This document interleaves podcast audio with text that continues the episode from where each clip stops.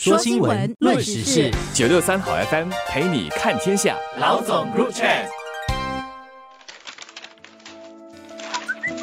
你好，我是罗文燕，华为媒体集团营运总编辑。你好，我是吴欣迪，联合早报总编辑。马来西亚在上星期六十一月五号举行了提名日，也意味着马国第十五届大选全面开打了。这次共有九百四十五人提名，角逐两百二十二个国会议席，候选人之多创下了马国历来大选之最，这也是历来最多执政联盟和政党参选的一次。大部分的选区将出现至少三角战，在两百二十二个选区当中，只有九个是一对一的。四分之一的是三角站，而四角站就占了将近四成，五角站则是两成，其余的三十四个选区则是至少六角站，其中还有七八九，甚至是在吉隆坡的八都国会议席更上演一场十角战。这么多角的对决，只能用大混战来形容。这也是马国政局四年多来处于混乱的结果。二零一八年大选，国政有史以来第一次被反对阵营，也就是当年由马哈迪和安华带头的西蒙击退。但之后执政联盟内部出现权力斗争和叛变，导致西蒙联盟政府不久后就倒台。马国在过去几年内换了三次政府。多名议员跳槽换党，政局一再洗牌，各政党之间互相猜忌，难以合作。这次大选必然是国政、西盟和国盟这三个主要政治联盟对决的战场。从这次候选人的布阵到处都是多角战的情况来看，各大联盟都有不同的策略和盘算。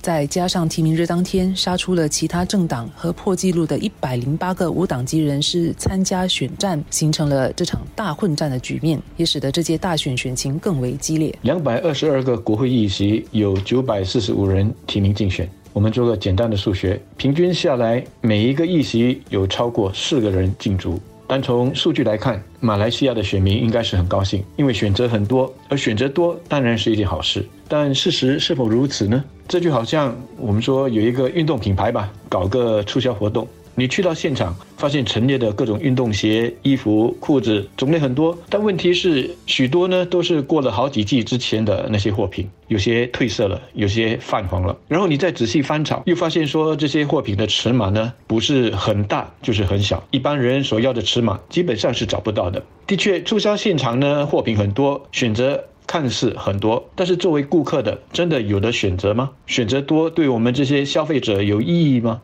看到。长堤彼岸的这场竞选大混战，我不自觉的就想到了这样子的一种促销活动，选择很多，但要找到一件合身合意的不容易啊。除了各政党之间都有自己的想法和策略，不愿合作之外，政党的内讧和斗争也是这次大选布阵的一个看点。乌统内部主要就是主席阿莫扎西和看守首相。伊斯麦沙比里之间，早前宣布西马国政候选人名单的时候，阿莫扎西把多名被认为是亲伊斯麦的资深议员和部长除名，在乌统内部引起不满。其中三名乌统领袖因为不满没有获选上阵，决定以国民联盟代表或无党籍人士身份参选，结果被阿莫扎西开除乌统党籍。这样的内部斗争对乌统是不利的，也有可能导致他们失去原本有胜算或能留守的选区。西门公正党内部也有许多旧恨新仇。公正党前副主席蔡天强以无党籍人士身份竞选吉隆坡巴都国席，加入十人大混战，也对垒公正党的候选人。曾经担任两届巴都。国会议员的蔡天强表示，这么做是为了避免巴都国会议席落入敌党手中。但公正党主席安华已表示要开除蔡天强的党籍。这样的内部斗争导致的排阵和多角战，到底对乌统和公正党会有多大的影响？我们在十一月十九号的投票日结束、大选成绩揭晓之后就会知道了。虽然马来西亚已经修改了法令。不再允许已经获选的议员在选举了之后，在保留议席的情况之下跳槽到另外一个政党，从而阻止了所谓的政治青蛙的出现。当然，这并不排除说，在竞选成绩揭晓了之后，为了能够加入政府，在内阁席位上也能够占有一席。政党呢会脱离原本在竞选之前所组成的所谓联盟，而加入另外一个联盟。许多的分析员都认为说，这一次因为没有这支联盟有明显的优势，基本上呢是国政、西盟和国门三分天下。但最后呢，没有一个联盟能够获得过半席位的局面是很可能出现的。因此选后呢，政党之间的政治交易就很可能发生了。这也就意味着，选民虽然做出了选择，但最后谁来组成政府，却很有可能是一场政治交易的结果。选民其实是处于被动的，这或许是马来西亚选民的一种无奈吧。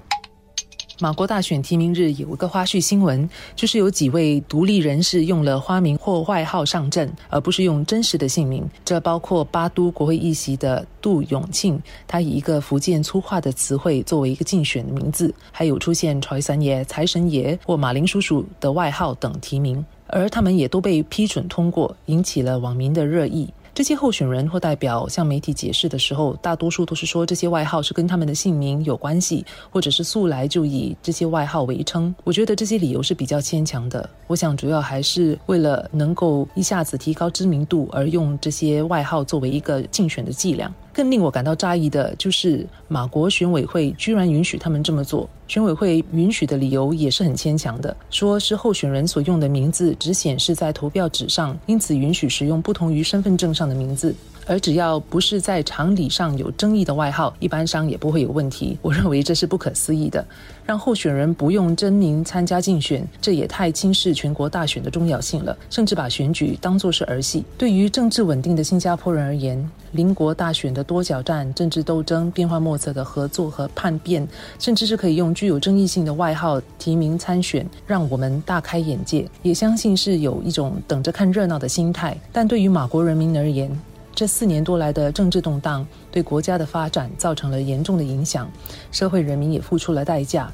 马国人民想必是希望和祈求能有负责任、清廉和稳定的政府上阵。而对于新加坡而言，马国的政治稳定也是我们想看到的，因为这将有益于推进新马更广泛和互惠互利的合作。确实，如果我们是抱着吃瓜看戏的心理来看对岸的大选。毫无疑问的，这一届的大选热闹精彩，但选举其实是一件很严肃的事，绝对不是儿戏。遗憾的是，我们从这些政党领袖以及这些候选人的发言来看呢，当中很多摆明的就是要为自己争取，或者是巩固自己的权势，并借机呢除掉党内党外的敌手。有一些呢，则是正如吴燕所说的，有新仇旧恨，所以呢要借这一场选举来了结。也就是说，如果不是纯粹为了自己，也是为了自己的政党的利益，这就让我很疑惑了。选举难道不是关乎国家的未来、人民的福祉吗？到现在为止，有哪一些政党、有哪些候选人真正的在关心这些呢？有在认真的提出一些理念和想法，要为国家、要为人民做一点事呢？选举的意义究竟是什么？还有人在乎吗？确实，在看这一场选举的时候，有不少的东西值得我们新加坡人进一步的思考。